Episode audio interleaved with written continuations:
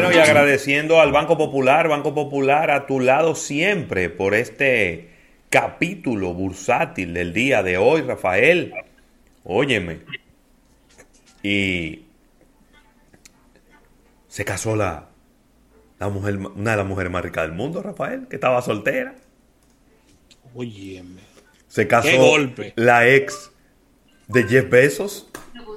Pero no está disponible o Mira, no puede ¿cómo? Oye, oye, Google ahí atrás. Ay, Dios mío. Desde que la mencionaste se disparó Google. Para que lo sepa. Óyeme, qué palo. Un profesor de, de- de- de ciencias. Parece gente- que el levante fue intelectual. Bueno, mira, eh, quiero rápidamente mencionar en lo que respecta al mundo del entretenimiento este, este nueva, esta nueva atracción que está en el Universal Studio de Japón, en Osaka. Sí.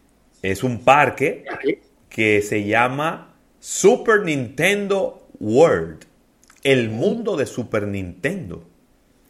Va a estar abriendo sus puertas el próximo día 18 de marzo, ya en muy poco tiempo, en 10 días solamente. Y este parque que originalmente estaba programado para abrir en el verano del 2020 y que tuvo que posponerse por las razones obvias, eh, después lo programaron para abrir el 4 de febrero, pero volvieron a posponerlo y ahora eh, van a estar abriendo el 18 de marzo. Mientras tanto, eh, este mismo Super Nintendo World que se va a, que se también se piensa inaugurar en la Florida, lo mandaron para el 2025, Rafael ¿Para cuándo? para el 2025. Es decir, que súper interesante todavía. Lo, lo fuerte, Rafael, que es la marca Nintendo Fuertísima. en el mundo de los, de los juegos.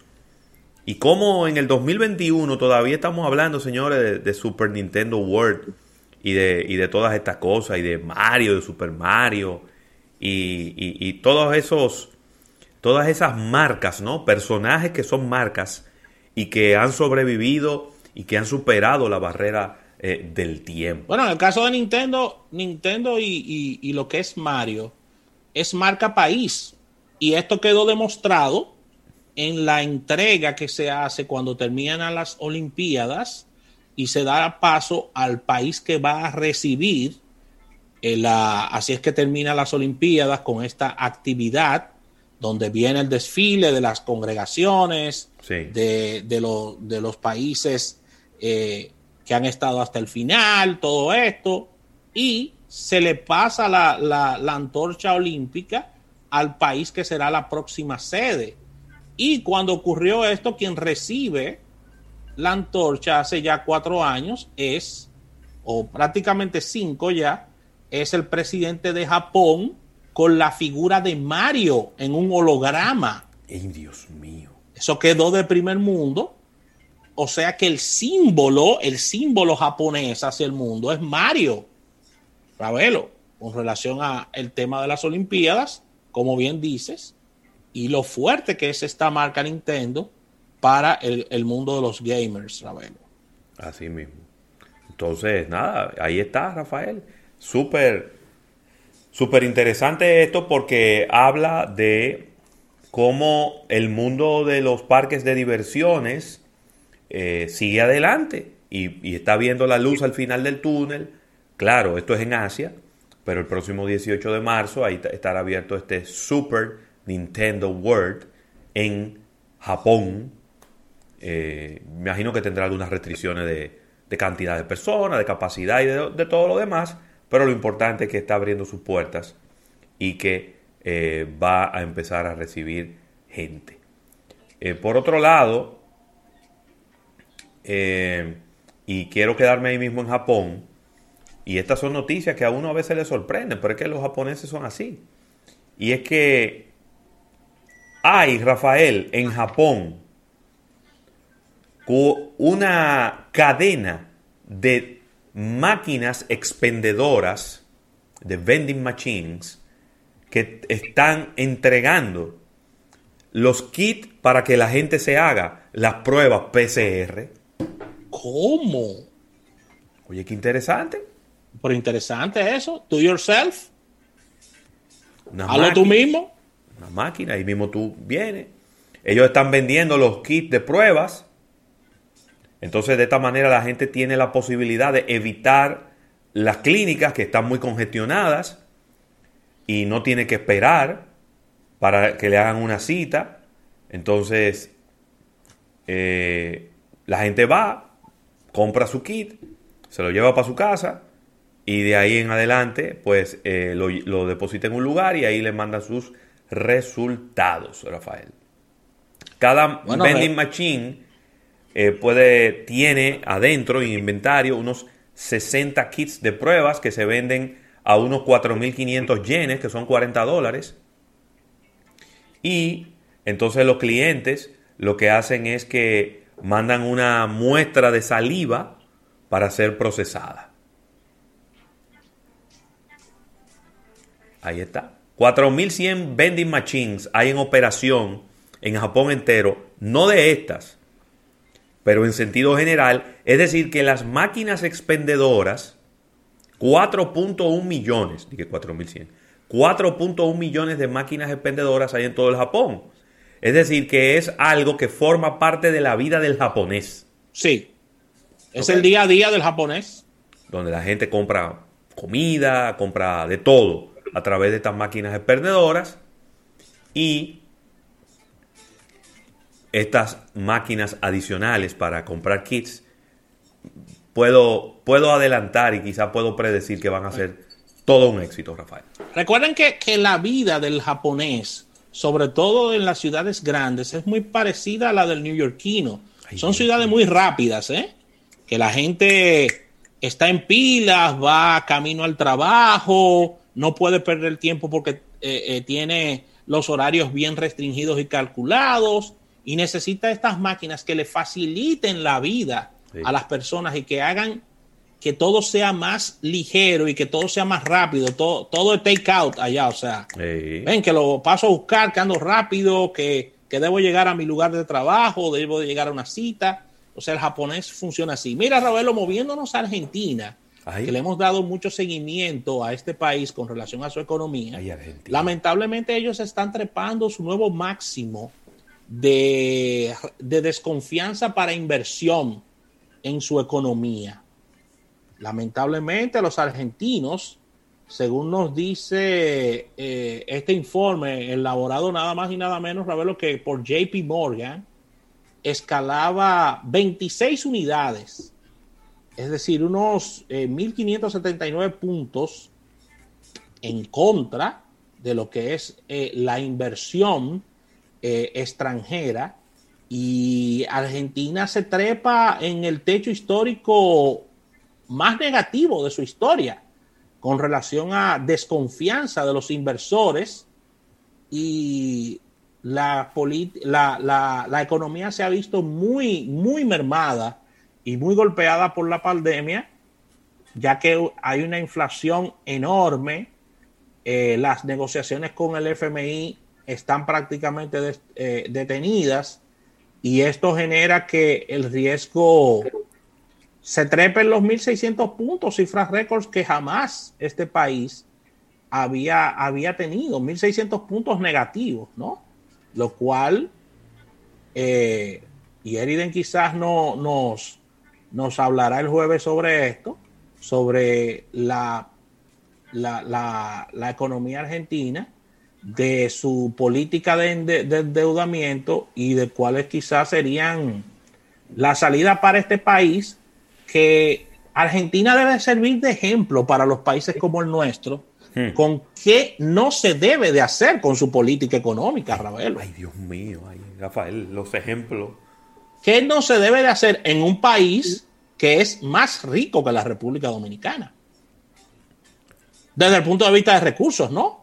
Bueno, lo que pasa es que quizás debiéramos de comparar pera con pera. Claro, Argentina es muchísimo más grande Sí, claro. que, que la República Dominicana, pero yo no sé ahora mismo Eh, no Yo sé. me refiero a ri- rico en recursos, porque son recursos eh, que han tenido temas de administración y situaciones también de idiosincrasia argentina. ¿eh? El argentino piensa que todo que es europeo y que No, eso se, eso se cayó. y, y, bueno eso se, eso eso me imagino que se cayó por Sí, por todas estas situaciones económicas.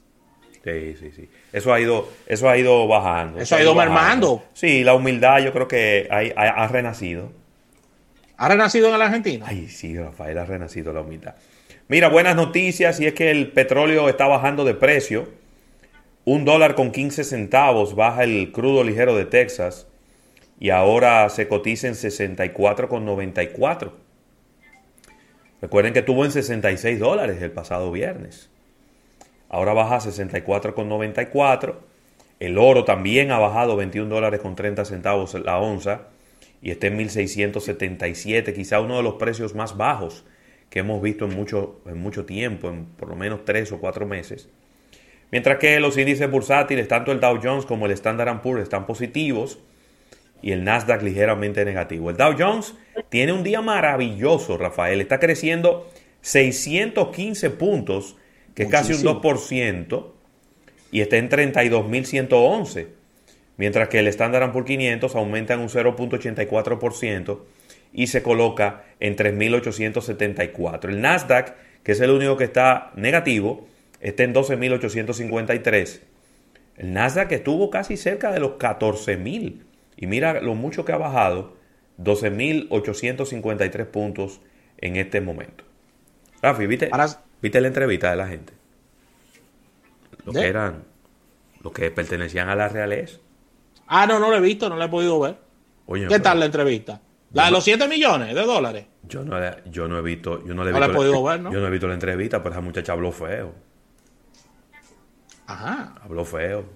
De que, de que en el Reino Unido son muy racistas y que no le, que no le perdonan que, que ese príncipe se haya casado con ella, que, que, que como media morenita.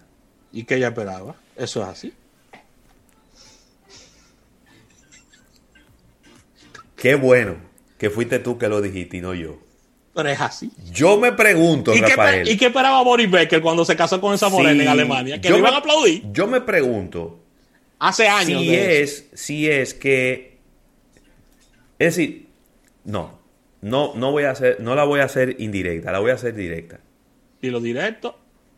En serio, Megan. Es decir, tú no eres de la realeza, No. tú no estabas en un búnker en Marte y te trajeron y ahora de repente te diste cuenta de cómo era el mundo. Tú sabes muy bien cómo es la realeza inglesa y Sí, te metiste en ese lío y ahora resulta que tú estás sorprendida. ¿Qué pasa, mamá? ¿Qué pasa? No, así no. Ahora, ahora tiene lío con la realeza. Y como me dijo una persona en el día de ayer, ella ni siquiera con su familia de sangre se lleva bien, ahora se va a llevar bien con la realeza. Es así. Mira, Ravelo, breaking news, ya para irnos. Dale. La marca DuPont, súper conocida, sobre todo por ti, Sí, claro, Dupont. compra a Layers Performance, que es una empresa que se encarga de fabricación de materiales para electrónica ¿Cómo? por 2.300 millones de dólares, ya que está creciendo, Ravelo, el área de ventas de, de materiales que tienen que ver con todo el tema electrónico y ellos están haciendo esta transacción debido a que es un mercado clave que se abre para ellos, para los amigos de DuPont, con el tema de dispositivos inteligentes, vehículos autónomos y el 5G.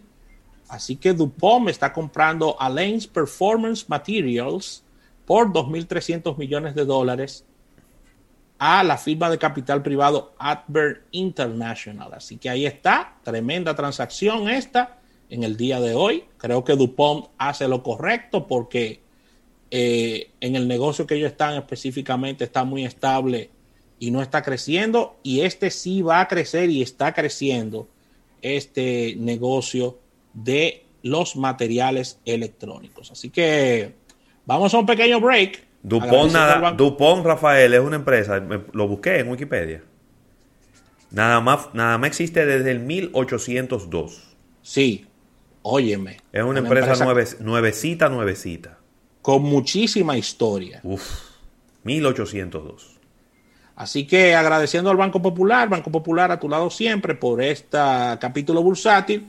Al retorno venimos con, con Erika. Sí. Con Erika Valenzuela, vamos a hablar de publicidad hoy. Totalmente.